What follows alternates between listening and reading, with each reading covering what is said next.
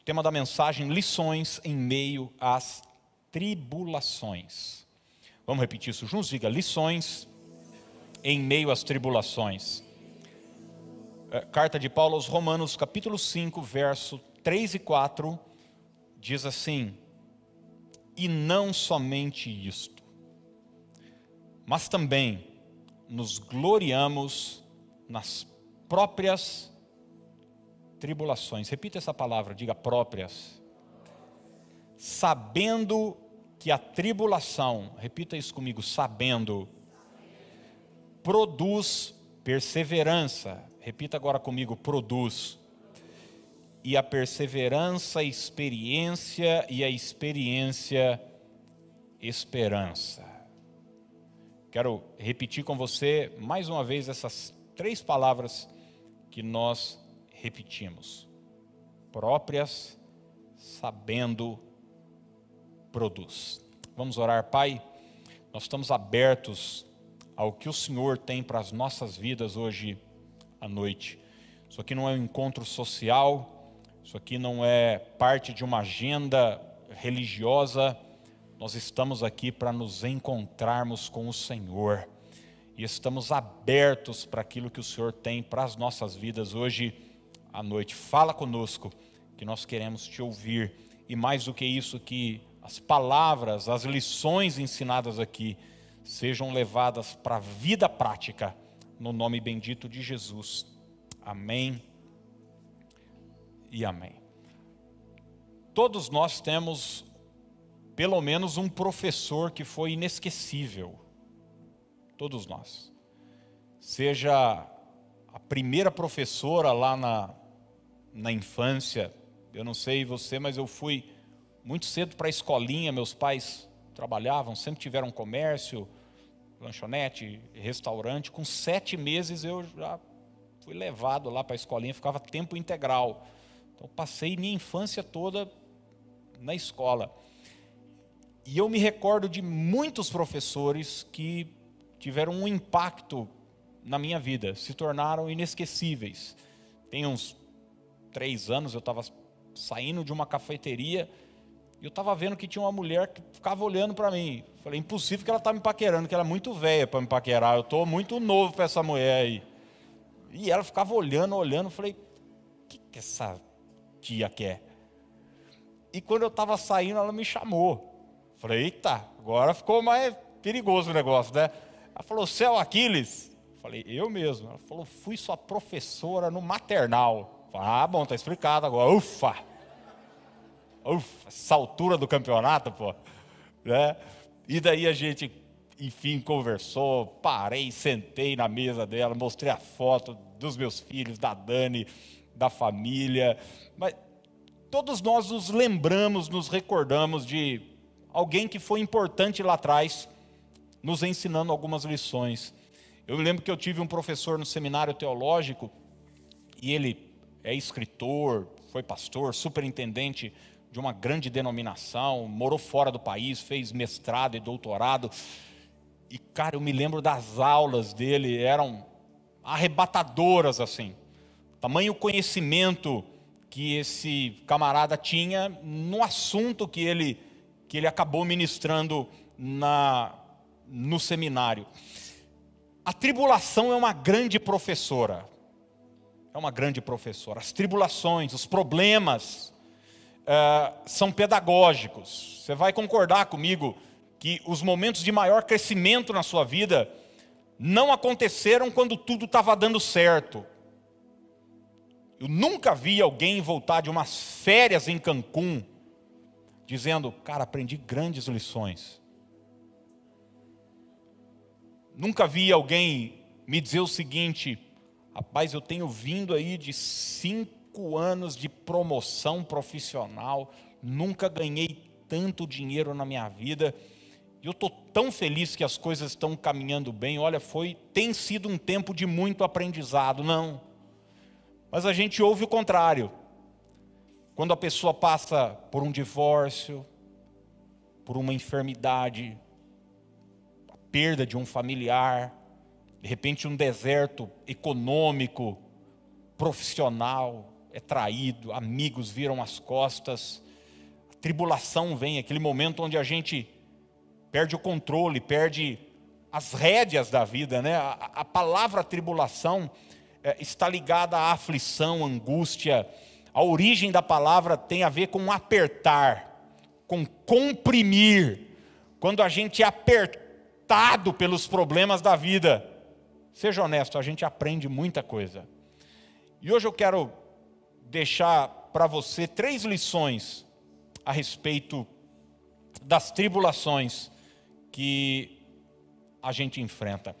E a primeira delas pode parecer óbvia uh, para muita gente, eu tenho falado muito sobre isso aqui, mas nem sempre a gente consegue assimilar aquilo que é óbvio.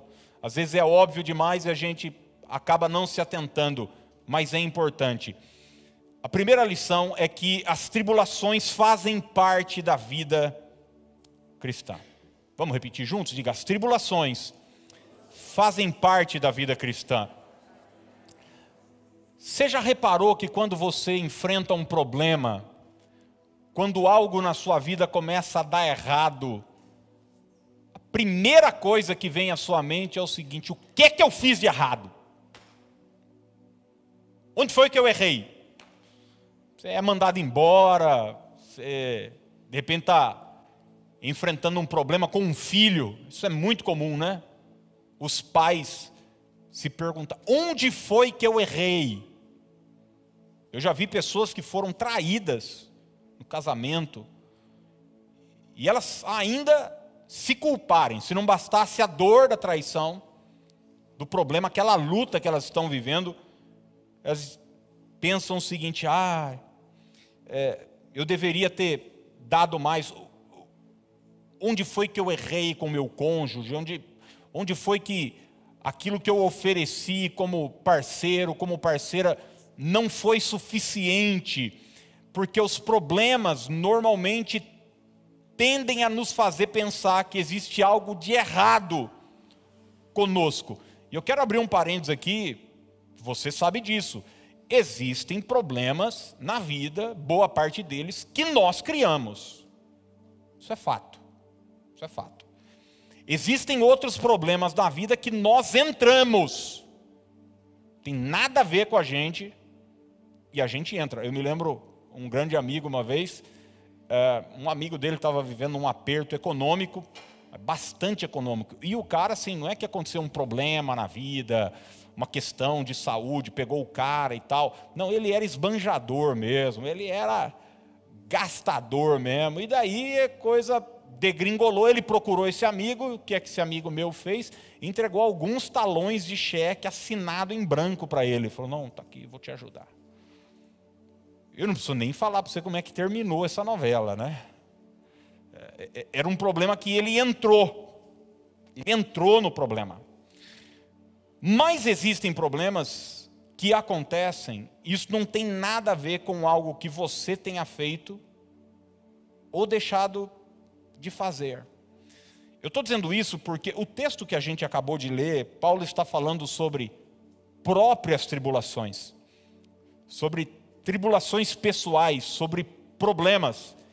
E se você ler os versículos anteriores, a partir do verso primeiro, o texto está falando de alguém justificado.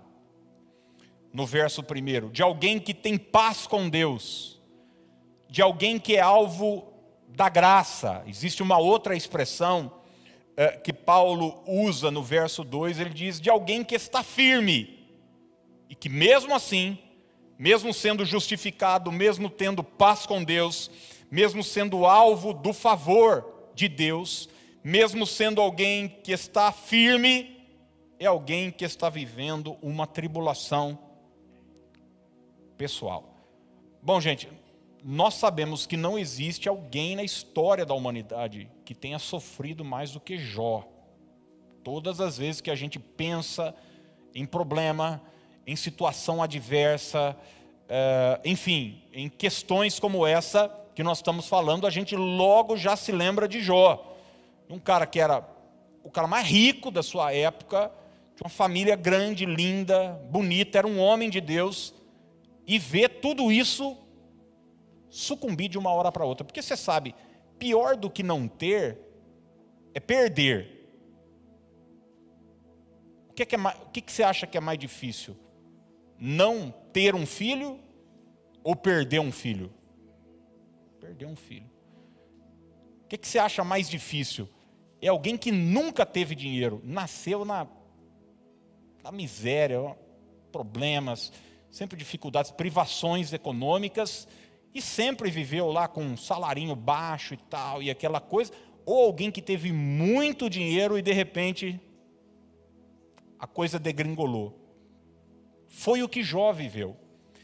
Mas é interessante como é que a, a Bíblia começa a falar sobre o livro de Jó. Antes de falar das suas perdas, antes de falar da tribulação que ele viveu, olha como sua história começa, Jó 1:1. Havia um homem na terra de Uz cujo nome era Jó. Como que esse homem era? Homem o quê? Íntegro e reto, temente a Deus e que se desviava do do mal integridade, caráter, santidade. Jó era o tipo de pessoa que via o mal, via uma questão que não agradava a Deus, ao invés de partir para cima daquilo, ele se desviava. O verso 5 fala algo curioso sobre a vida de Jó que pouca gente conhece. Texto diz assim: Decorrido o turno de dias de seus banquetes, chamava Jó seus filhos e os santificava. Levantava-se de madrugada e oferecia holocausto, segundo o número de todos eles, pois dizia: Talvez tenham pecado os meus filhos e blasfemado contra Deus em seu coração. Assim o fazia Jó, o que, gente? Continuamente. Ele tinha dez filhos, sabe o que ele fazia? no Antigo Testamento você era absolvido por Deus, perdoado por Deus, de acordo com uma oferta que você entregava, um cordeiro que representava o cordeiro de Deus que viria e iria tirar o pecado do mundo, nós sabemos, Jesus de Nazaré. Então Jó, eh, ele pensava, poxa, será que meus filhos pecaram? Eh, ele não tinha visto, era uma coisa que ele botava. Então, fazer o seguinte: ele entregava uma oferta para cada filho para o santificar de madrugada. E ele fazia isso continuamente. A pergunta que eu faço para você é o seguinte: isso impediu que Jó vivesse uma tribulação? Não. Sabe por quê? Porque as tribulações existem a despeito da nossa fidelidade ou não a Deus. Eu não sei você, mas eu estava pensando dias atrás que muitas lutas que eu vivi na minha vida, muitas provas, muitos problemas, eu tenho a convicção de que se eu não fosse pastor, se eu não fosse um servo de Deus, é muito provável que eu não as enfrentaria. Eu sei que muitas provas que eu enfrento é justamente por ser quem eu sou. Faz parte da vida cristã. Pedro, escrevendo na sua primeira carta, ele diz o seguinte: Olha, não estranhe quando vocês forem colocados no fogo. Isso não pode causar em vocês estranhamento, faz parte. Os apóstolos passaram por isso, o nosso Senhor Jesus passou por isso. Jó, um exemplo de integridade, passou por isso. Olha o que o Salmo 37, verso 39 vai nos dizer: Vem do Senhor a salvação dos justos. Repita isso comigo: justos. Olha só, vem do Senhor a salvação dos justos. Então, o texto está falando de alguém correto, de alguém que age com justiça, de alguém que faz o que é certo. E o texto segue: Ele é a sua fortaleza no dia da tribulação. O que, que o salmista está dizendo? Que esse camarada aqui é justo, ele vai ter o dia da tribulação. E é óbvio, gente, que o dia da tribulação não está falando de um período de 24 horas. Está falando sobre um momento, uma etapa, uma fase na vida desse cara que é justo, mas está passando por tribulação. Eu não sei se você já viu alguém desviar, parou de vir à igreja, parou de frequentar os cultos, está eh, amargo com Deus, está chateado com Deus, e daí você vai conversar com a pessoa e você vai descobrir que o que fez a pessoa se desviar foi um momento difícil que ela atravessou. Na família, um momento econômico difícil, mas isso não deveria nos estranhar. As provas, os problemas, as tribulações são compatíveis com a vida cristã.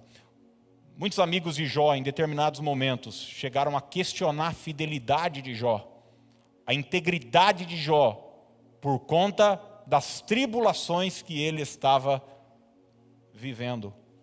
Faz parte, não estranhe, toque para frente, entenda que é a vida. Eu, eu, eu, digo sempre aqui que aquelas palavras de Jesus que a gente conhece, né? no mundo tereis aflições. Jesus falou isso para quem, gente? Para os discípulos. Ele não falou. Você vai ver que muitas vezes Jesus chama só Pedro, Tiago e João para uma conversa. Você vai ver que na última ceia ele vai falar uma coisa só para João, no ouvido de João. Pedro vai ficar de longe tentando adivinhar o que é que Jesus está falando. Ele está falando sobre o traidor, né? É para quem eu dar o pedaço de pão. Ele só falou isso para João é, Jesus não, não chamou só Judas nessa hora e falou para ele o seguinte: o, o seu safado, no mundo você vai ter aflição. Foi isso, gente? O, ladrãozinho, sem vergonha, no mundo você vai ter aflição, eu profetizo. Não. Ele falou isso para Pedro, ele falou isso para João. Ele falou isso para as pessoas que ele amava. E ele disse o seguinte: Estas coisas vos tenho dito para que tenhais paz em mim. No mundo tereis aflições, mas tem de bom ânimo, eu venci o mundo. Ele já nos avisou para que quando a aflição vier, quando a tribulação vier, a gente tenha tenha paz. Tenha ciência que essas coisas fazem parte. Segunda coisa, as tribulações devem ser enfrentadas com sabedoria. Vou repetir: as tribulações devem ser enfrentadas com sabedoria. Eu gosto dessa expressão que Paulo usa na segunda parte do verso. Ele diz sobre as próprias tribulações, ele fala: sabendo, sabendo o quê? O que Paulo está nos ensinando é que no momento da tribulação, nós precisamos ativar a nossa sabedoria. Sabe por quê, gente? Porque quando a tribulação vier, Satanás vai querer levar você para o campo das emoções, para o campo do sentimento.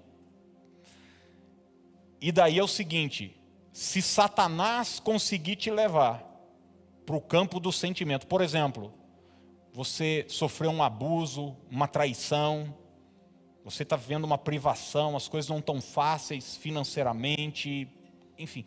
Se Satanás conseguir levar você para um jogo no campo das emoções, ele vai estar tá jogando em casa, com torcida favorável, rodeado de demônio na sua orelha. Você sabe que o time de melhor campanha joga a final do campeonato em casa. Então é o seguinte: quando você vive uma tribulação, você vai receber um convite do inferno. Vamos lá para o meu campo. É o campo das emoções, é o campo do sentimentalismo, é o campo das sensações humanas. Mas Deus nos convida na hora da tribulação a levarmos esse jogo para o campo da sabedoria, para o campo das certezas, para o campo das convicções. E você sabe que a fé é certeza e convicção e não sentimento e sensação. Então muita gente tem sofrido, sua tribulação tem se tornado ainda maior, porque ela quer enfrentar e insiste em enfrentar as tribulações emocionalmente. Ela dá vazão a isso, ao que ela está sentindo, mas é aquele sentimento de culpa que o diabo vai trazer, é aquele sentimento de medo que ele vai trazer, é a ansiedade que ele vai trazer, é o estresse que ele vai trazer. Ele vai bombardear você com pensamentos, com imagens, com sensações, com emoções. Mas se você leva essa briga para o campo da sabedoria, você vence. Você não pode permitir que a bagunça do lado de fora atinja o lado de dentro. Atinja o lado de dentro. Por isso que Jesus chega no meio de uma tempestade e antes de acalmar a tempestade, ele acalma os discípulos. Ele chega andando sobre as águas, Mateus 14, vento forte, onda, o barco sendo jogado de um lado para o outro, tribulação, perderam o controle. E Jesus chega dizendo: Sou eu, paz. Paz no meio do vento, paz em meio à tempestade.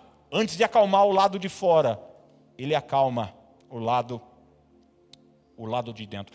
Você já parou para pensar se Jó enfrentasse o que ele enfrentou, sentimentalmente falando, emocionalmente falando, ele teria cedido às palavras da sua mulher, que foi levada pelas emoções. Você lembra que a mulher de Jó, em dado momento, essa mulher tinha enterrado seus filhos, gente. Essa mulher andava com bolsa da Louis Vuitton, da Chanel, Prada. E agora estava.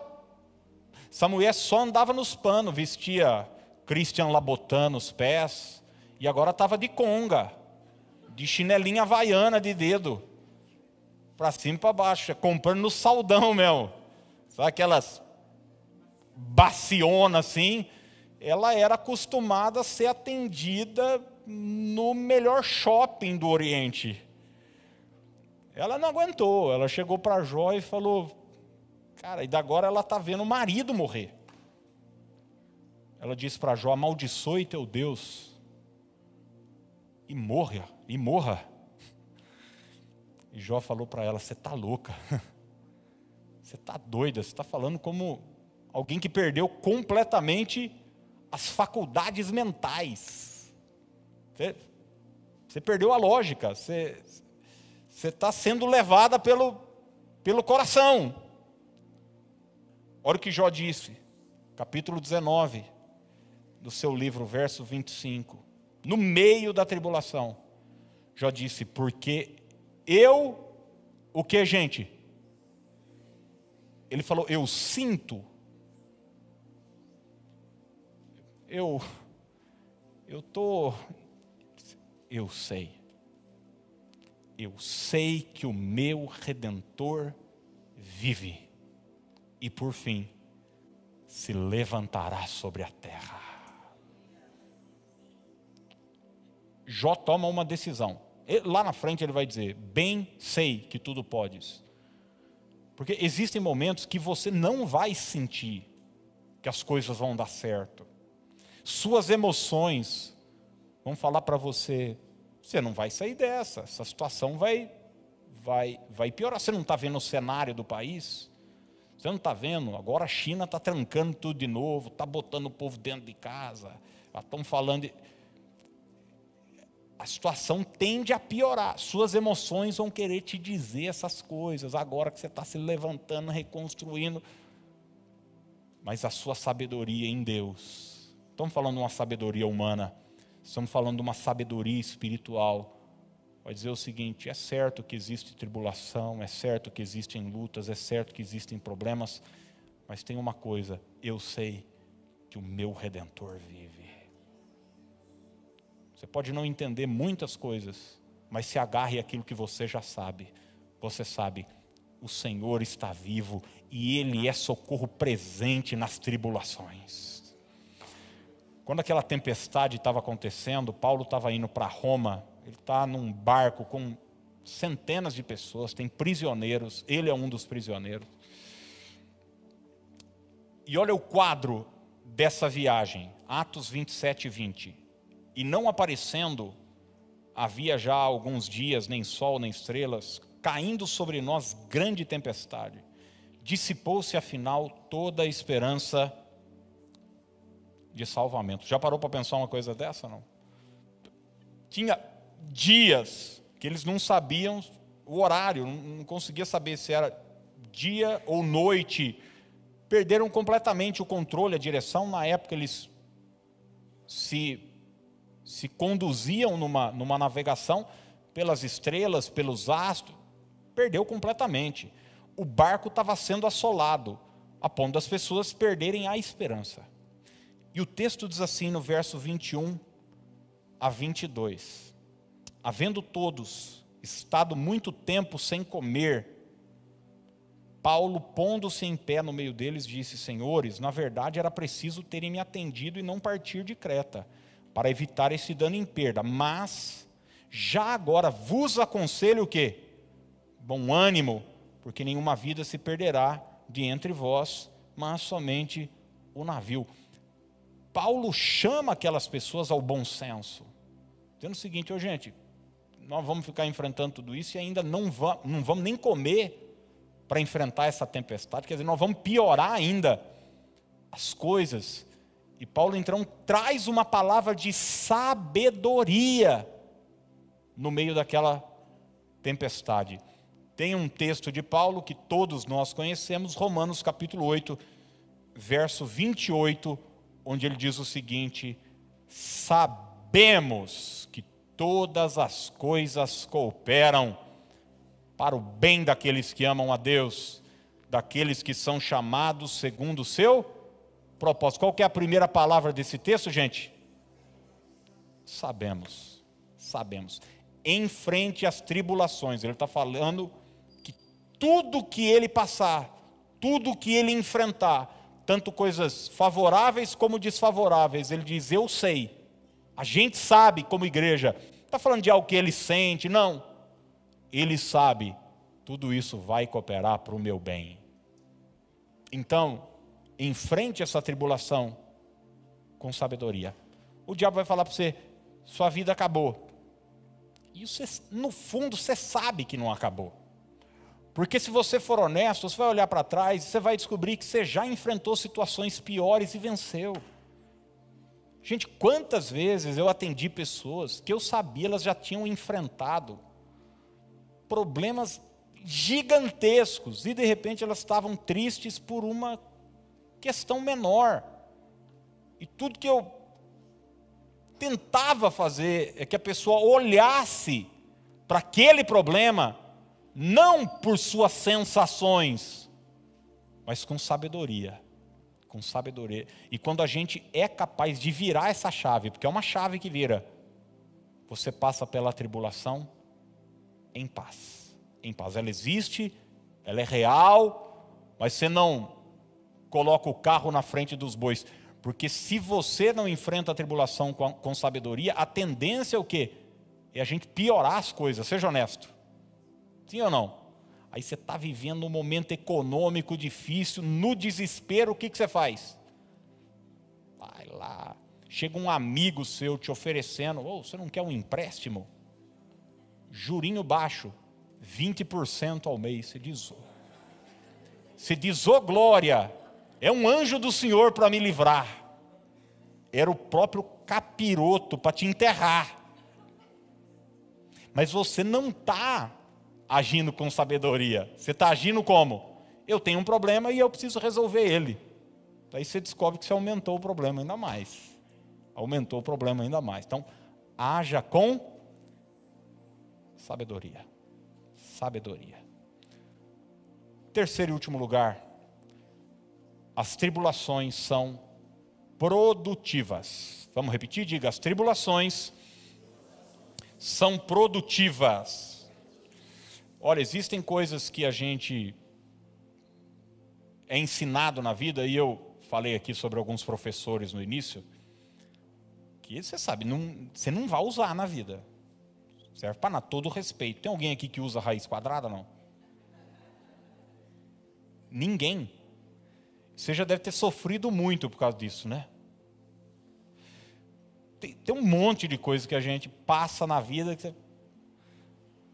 Mas olha, não despreze uma tribulação. Eu não estou dizendo que você tem que criar uma tribulação.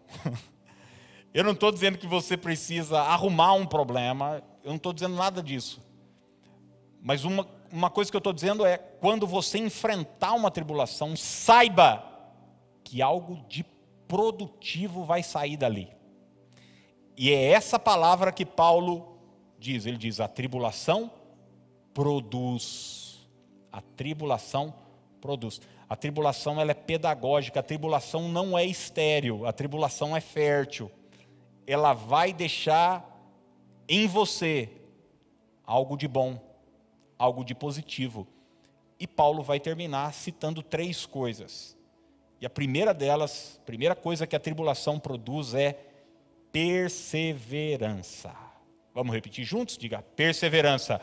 Ele diz: a tribulação produz perseverança. Gente, a vida cristã é uma maratona, não é uma corridinha de 100 metros. Eu nunca fui de correr. Eu joguei bola minha infância, adolescência toda, e eu não gostava de correr. Mas se você me chamar para uma corridinha de 100 metros, eu vou. Eu aguento.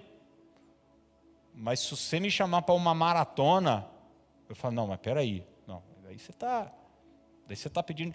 Você já viu a preparação? Tem uma, uma amiga aqui da igreja que foi correr a maratona de Boston agora na, na última semana. E eu acompanhei um pouco que ela colocava a preparação dela para maratona. Você já viu alguém se preparar para uma maratona? Eu tenho um amigo que participou de um Ironman há muitos anos. Já viu o que, que é isso não? O Ironman termina com uma maratona.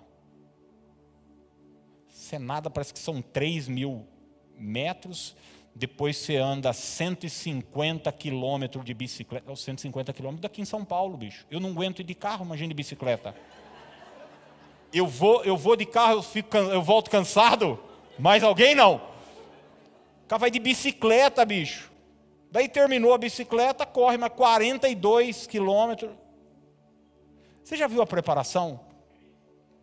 A alimentação, a corrida, o esforço que a pessoa precisa fazer. Ele é exposto a dificuldades mas ele precisa entender que são essas dificuldades que ele está sendo exposto pelo seu instrutor, pelo seu coach, pelo técnico ali. São as dificuldades que o cara está impondo, as subidas que ele vai que ele vai correr, os tiros mais rápidos que ele vai que ele vai ter que fazer ali na, na, na corrida, às vezes num tempo, numa mais difícil, uma temperatura mais difícil, ele precisa entender que são essas coisas que vão dar a ele musculatura, condição para quê? Para conseguir superar aquela maratona. Entende ou não? E cruzar a linha de chegada. E subir no pódio. E ganhar a medalha. Ninguém se prepara para uma maratona. Ai, vamos comer um nhoque, ai que delícia e tal. Um tempo de preparação. Ai, vamos brindar com champanhe. Você se prepara, é na, é na prensa, bicho. É na prensa. É aquela situação que você fala, agora morri, morri, morri, morri, morri, não aguento mais. A língua está lá embaixo. Língua está lá embaixo. E de repente você descobre que existe dentro de você uma força que você não conhecia antes. Eu tenho um amigo, pastor Geraldo, tem um pessoal de Rio Claro aqui, sabe. Ele é médico e, e ele trabalhou muito tempo com medicina do esporte, foi inclusive médico de clubes de futebol. E ele uma vez estava falando que existe um momento no maratonista, por exemplo, um corredor de, de grandes distâncias, em que o corpo, na hora, naquela estafa, naquele momento em que você fala, acabou, morri. Tem gente aqui que corre, sabe do que eu estou falando. E diz: se você continua, se você vence essa barreira, o seu corpo se adapta àquela nova realidade e vai te dar condições de superar a próxima etapa que está diante de você. Quantas lições isso pode ensinar para a nossa vida? Hebreus 10, 36 diz: com efeito, tendes necessidade de perseverança. Eu gosto dessa expressão do autor aos Hebreus. Você pode repetir comigo? Diga necessidade de perseverança, para que, havendo feito a vontade de Deus, alcanceis a promessa. Tem alguém aqui disposto e desejoso de alcançar as promessas de Deus? Então entenda que perseverança não é uma alternativa. Perseverança é uma necessidade. Tem muita gente que é ótimo corredor de 100 metros.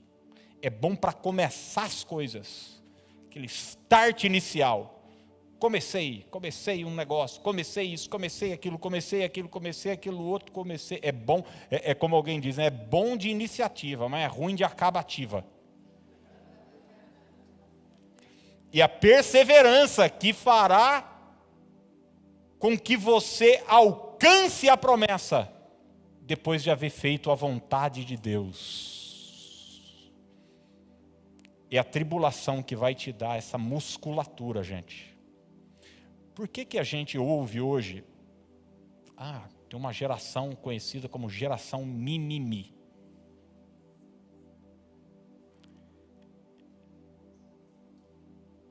São pessoas que não foram expostas aos problemas, foram poupadas dos problemas, não enfrentaram os problemas.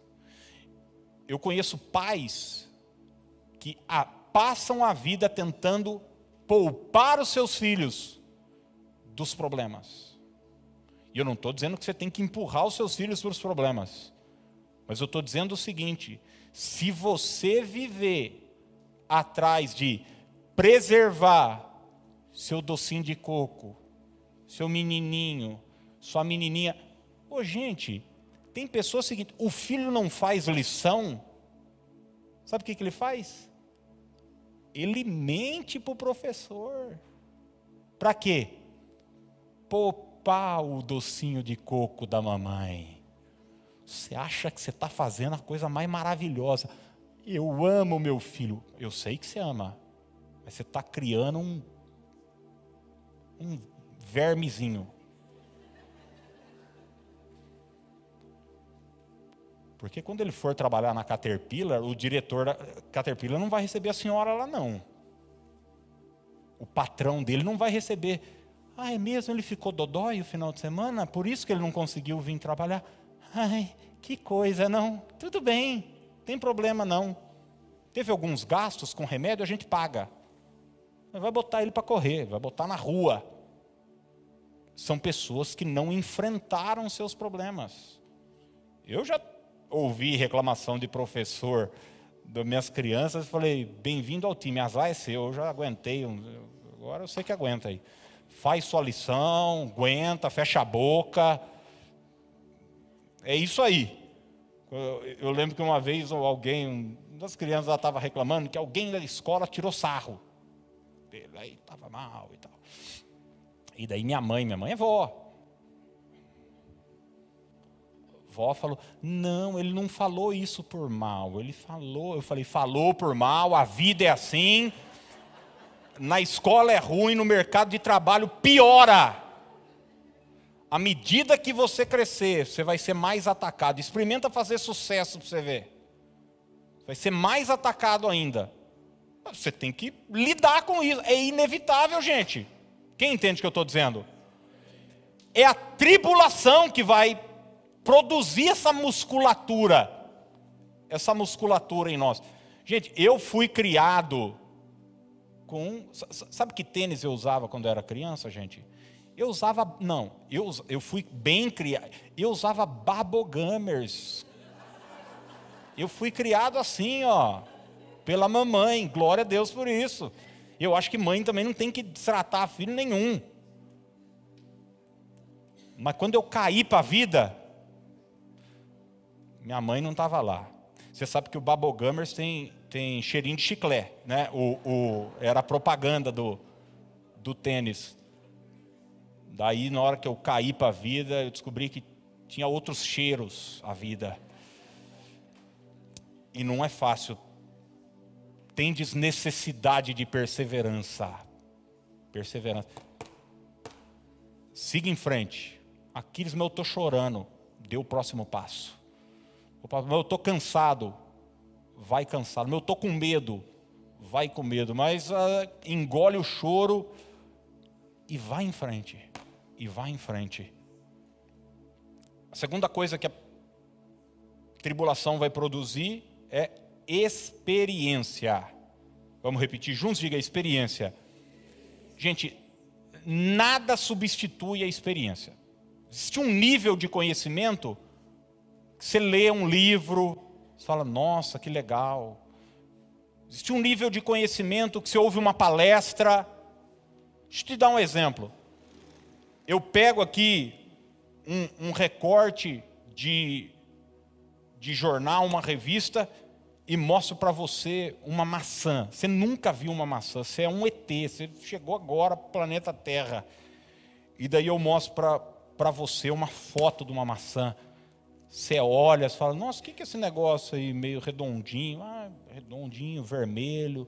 Fala, uma maçã é uma fruta, dá em árvore, na macieira e tal, a estação dela, os meses apropriados são esses, esses, aquele, o gosto é uma delícia, é bom para você, é, não sei o que é lá, explico tudo para você. Você sabe muito sobre maçã. Uma coisa é isso, outra coisa é você pegar na maçã, cara. Sentir o cheiro, morder, comer a maçã.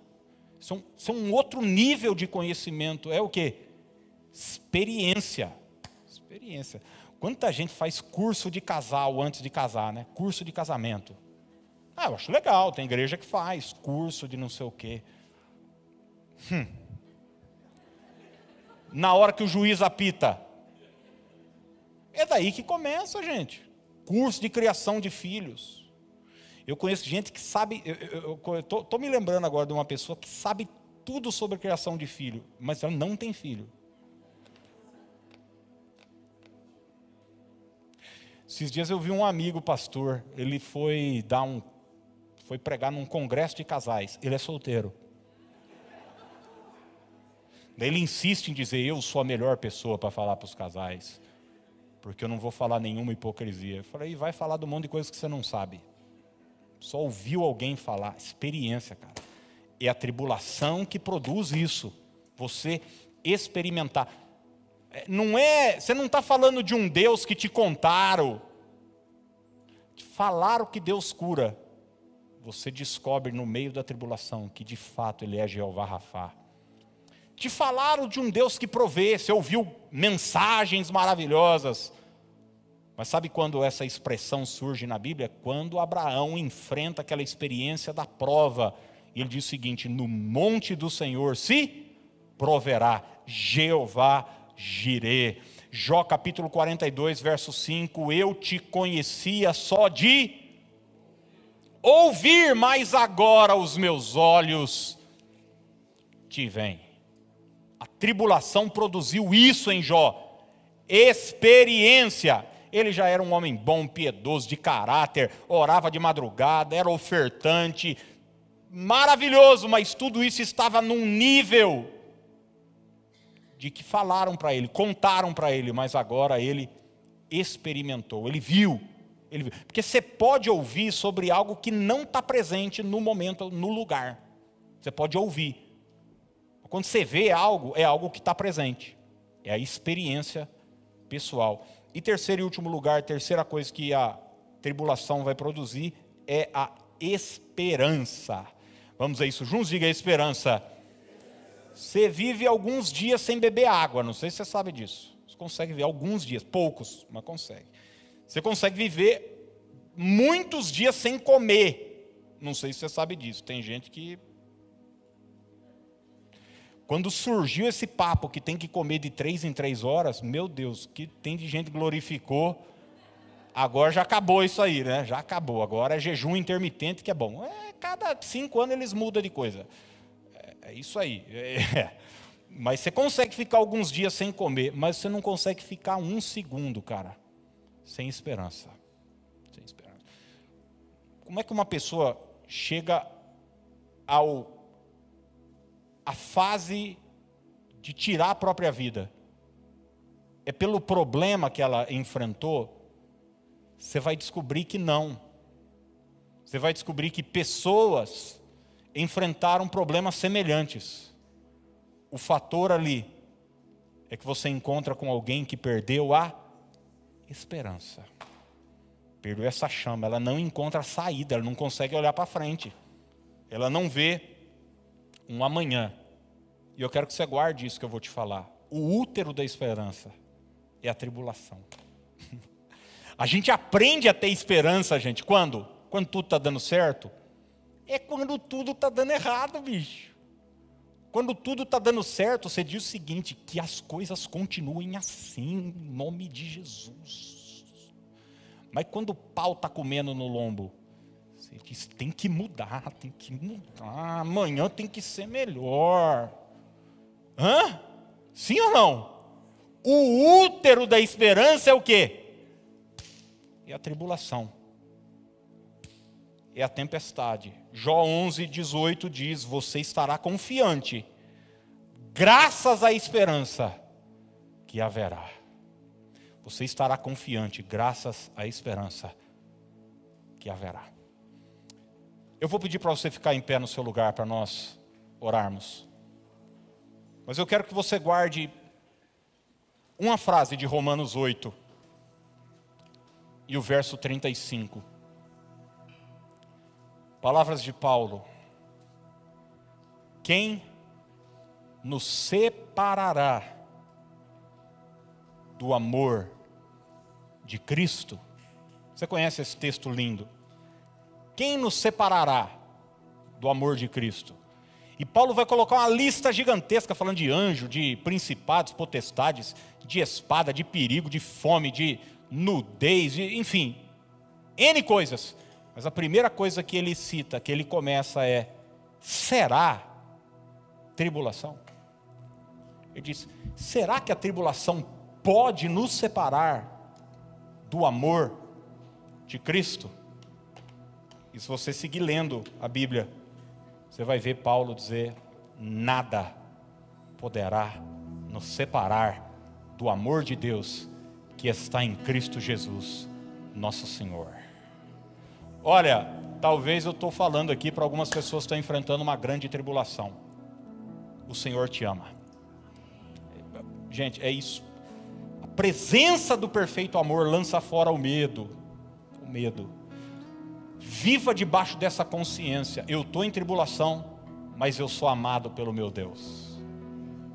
O mesmo Paulo diz, Romanos 8: em todas essas coisas somos por meio daquele que nos amou. É a consciência do amor que vai nos fazer acessar essa vitória em todas as coisas.